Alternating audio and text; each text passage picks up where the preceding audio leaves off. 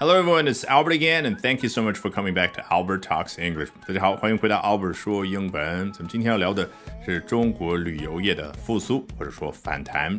Today we're going to be talking about the recovery or rebound of the Chinese tourism industry.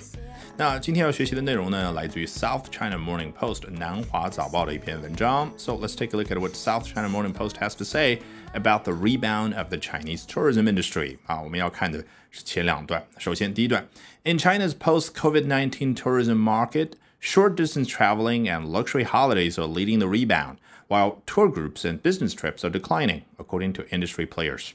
好，首先描一个背景，in China's post-COVID-19 tourism market，在中国的旅游市场，但是呢是特定的一个条件下的旅游市场，叫 post-COVID-19，也就是新冠疫情之后的旅游市场啊。注意，COVID-19 已经是世卫组织定为的此次新冠疫情的官方名称。那 post COVID-19，这就是在这个疫情之后。那很显然，在中国啊，疫情控制比较好，已经叫 post 后疫情时代，怎么怎么样？Short distance traveling and luxury holidays are leading the rebound。啊，两样东西呢，引领了此次的反弹啊。注意，呃，英文它的这种表达呢，就是非常的活啊，就是什么东西呢，都可以发出各种各样的动作啊，所以呢，跃然于纸上的感觉啊。尽管呢，看似都是比较朴素的一些词汇，那哪两样东西呢？Short distance traveling，短途的旅行，还有呢，luxury holidays 啊，注意这儿的 holiday，我们一般理解叫假期，但是一个人的一个 holiday 指的是什么呢？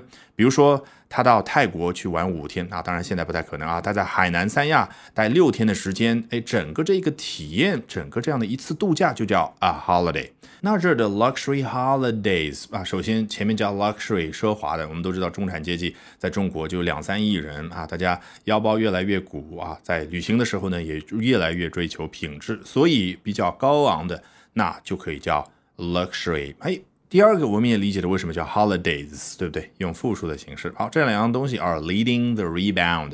这句话到这儿很完整了，但是呢，作者想交代另外啊正在发生的事是什么呢？While Tour groups and business trips are declining。你看，我们以前上初中、高中的时候说到 while 啊，好像前面和后面是同时进行的，但其实它有这样的一种句式，根本的目的是什么呢？很多时候非常方便它去进行比较，就是一方面啊，short distance traveling and luxury holidays are leading the rebound。我们这个旅游业要复苏啊，两大力量：一短途旅行，第二奢华度假。哎，那么另外一方面呢？Tour groups and business trips are declining 啊，那些旅游团以及说商务出行呢正在下跌。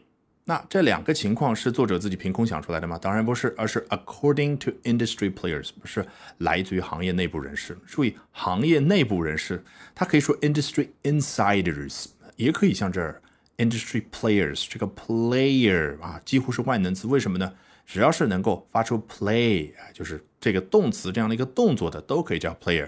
如果上下文啊指的是球员，那当然就是足球运动员；那么篮球运动员，那么当然就是篮球运动员。这说的是参与到旅游业这个行业内的各个公司也好啊，各个个体也好，他们都叫 players。好，来看下一段。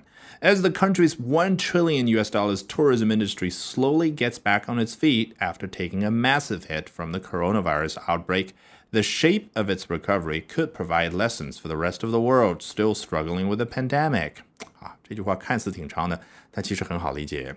As 怎么怎么怎么样，是交代了一个背景，对不对？那背景说的比较长而已。As the country's one trillion US dollars tourism industry 啊，咱们中国的旅游行业的整体规模可是 one trillion US dollars，一万亿美金的规模，那就是七万亿人民币的规模。哎，怎么样呢 ？Slowly gets back on its feet，慢慢的重新站起来。要注意这个 get back on one's feet 对应的是什么样的一个画面？就一个人刚刚摔倒，然后呢，他重新站起来，这就叫 get back on one's feet。因为这个 on 有一种天然的接触支撑的感觉啊，不然我们小时候学说一个人倒立啊，he is standing on his head。为什么说这个人站在自己的头上？不是的，而是以自己的头为支撑点，这就叫。Standing on his head，那一个人正常的状态应该是 standing on his feet，对不对？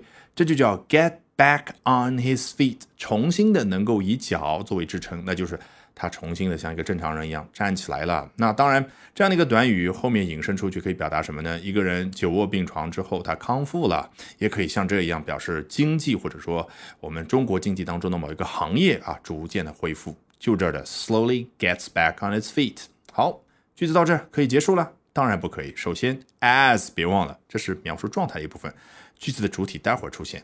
而且，就算描述状态这部分呢，它还没说完。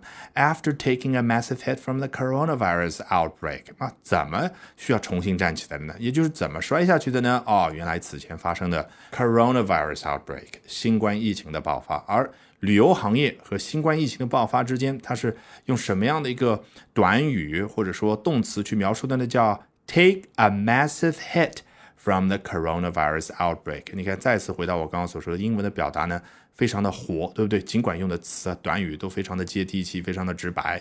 他这儿把中国的旅游业好像当成是一个人一样的一个拳击手一样的，然后呢，他遭到了新冠疫情的爆发的重击啊，taking a massive hit from the coronavirus outbreak。好，背景终于交代完整了，那接下来主体要登场，the shape of its recovery。Could provide lessons for the rest of the world 啊，这个 shape 你看也是非常非常简单的一个词，就是形状，对不对？哎，its recovery 指的就是中国旅游业的一个恢复。那 the shape its recovery 指的就是中国旅游业的恢复的情况。但是英文它叫的 shape 是不是非常有意思？就是恢复起来这个形状究竟是好啊还是不好？哎，怎么样呢？Could provide lessons for the rest of the world 啊，对于世界其余地区和国家来说呢，啊，可以给他们提供很多的经验和教训。那这就叫 provide lessons。那在作者看来，the rest of the world 除了中国以外的其他地方怎么样呢？Still struggling with the pandemic 啊，又挂了一个小尾巴，补充描述了一下，也就除了中国以外，其他地方仍然与此次大疫情处于搏斗当中。All right, that brings us to the end of today's edition of Albert Talks English 啊，今天这一期的 Albert 说英文就到这儿，别忘了关注我的微信公众号 Albert 英语研习社，除了可以免费获取大量的英语学习资源之外，还可以了解我高效的英语口语学习方法。Bye for now and see you next time, guys.